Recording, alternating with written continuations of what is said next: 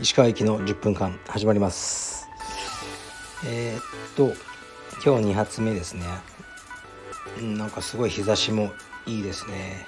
今日も走りに行こうと思ったんですけどちょっと腰が調子が良くないので今日はやめておこうと思います。えー、っとレターですね。読みます。いつも通勤時に楽しく聞いております。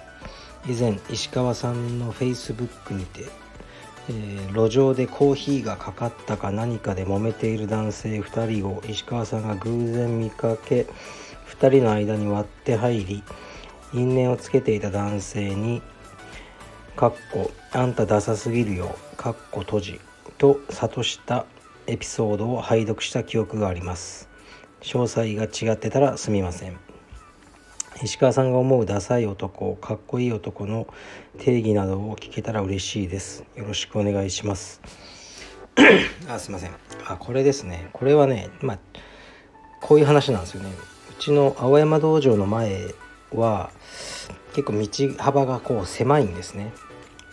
でタクシーとかが止まっちゃうと誰かをね降ろしたり誰かがタクシー乗ったりする時にもう歩道がほぼないんですよ。だからその横をねあの花壇みたいなのがあるんですけど植物が植えてある。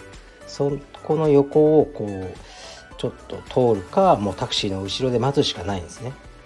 であの僕が道場の中でちょっと外を見てたらタクシーが止まってで、まあ、ある男性があのこう隣のコンビニで買ったコーヒーをね持って歩いてたんですね。でタクシーが止まってて、まあ、邪魔だからこう横のね花壇のとこをこう歩いてたんですよ。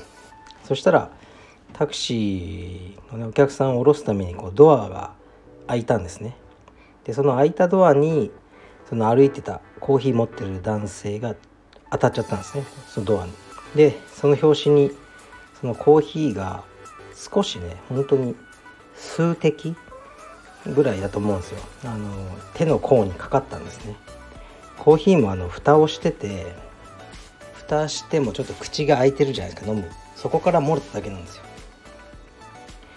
になった時にでその男性がタクシーの運転手さんに、まあ、詰め寄って「いやお前何ぼーっとしてんだよ」その俺今通ってんだろ。ドア開けんじゃねえよ」って。でまあおかげでやけどしたよ。って言ってまあこうなんかね因縁をつけ始めたんですよね。でタクシーの運転手さんはまあ謝っててしきりに「すみませんすみません」っていうふうに。まあそれで済めばよかったんですけどあの全然ねそんな大して熱くないじゃないですかそんなコーヒーがちょっとこぼれたぐらい。であのまあ怒っててっていうことがあったんですよね。で僕そこそこの場でね入割って入ったわけじゃないんですよ。こう見てたんですよ中から。うわ出せやついるなと思って。であのー、それで、まあ、そ結構結構ね長い間あの謝ってるけどそう許してあげなかったんで。それでこうやっと出てってあのー、まあ運転手さんに「運転手さん謝んなくていいよ」って「お前マジクソだせえな」って言ってその男性に言ってたんですよね。そんなやけどでも何でもねえだろうとか言って言ってたら警察が来て多分どっちかが呼んだんでしょうね。で警察が来てあのなぜかね僕が悪い人みたいになってあのあなたは無関係なんだからあの離れてくださいって言われてちょっと怒られちゃったんですね。そういう話ですね。うん。まあそのダサいかっこいいの定義というよりまあちょっとダメじゃないですか。そのたったねそんなことで多分保険金取ってやろうとか思ったのか知らないですけどうんそういうのはよくないな。じじうん。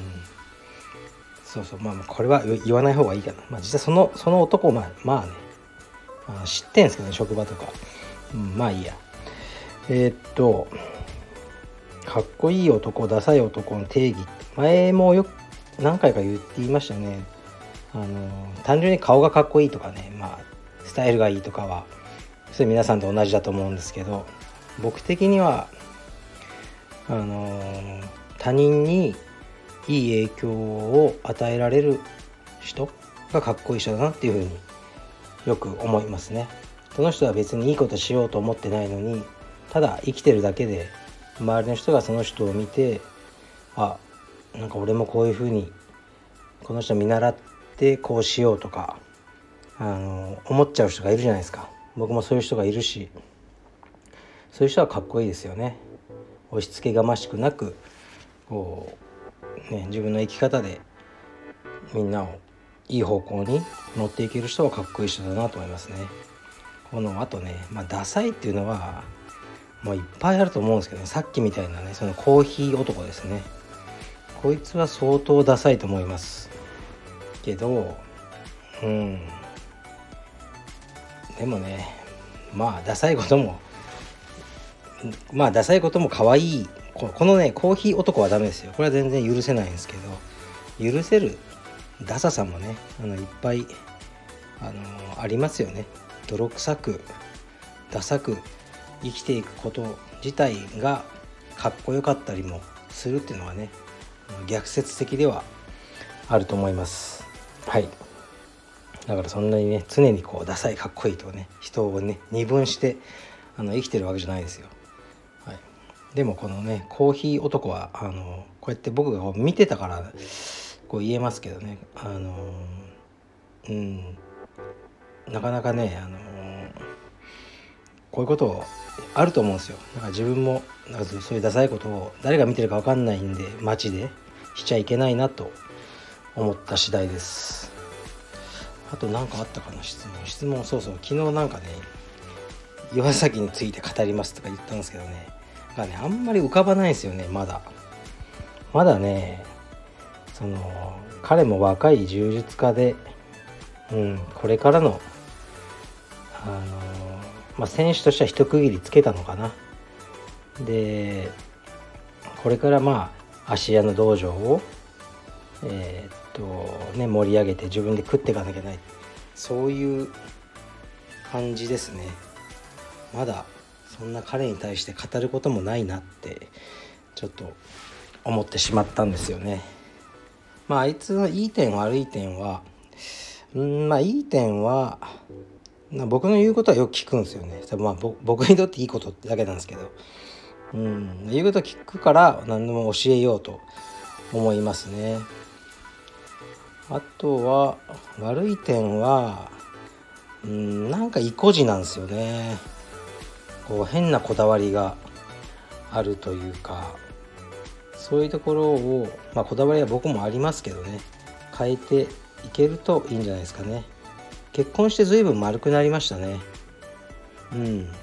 あの奥様とすごく仲がいいあのっていうことで神戸ね神戸じゃない芦屋からもよくね話が伝わってきますけど奥様がすごく支えてくださって道場のジムやら何やらいろいろねあのやってますね。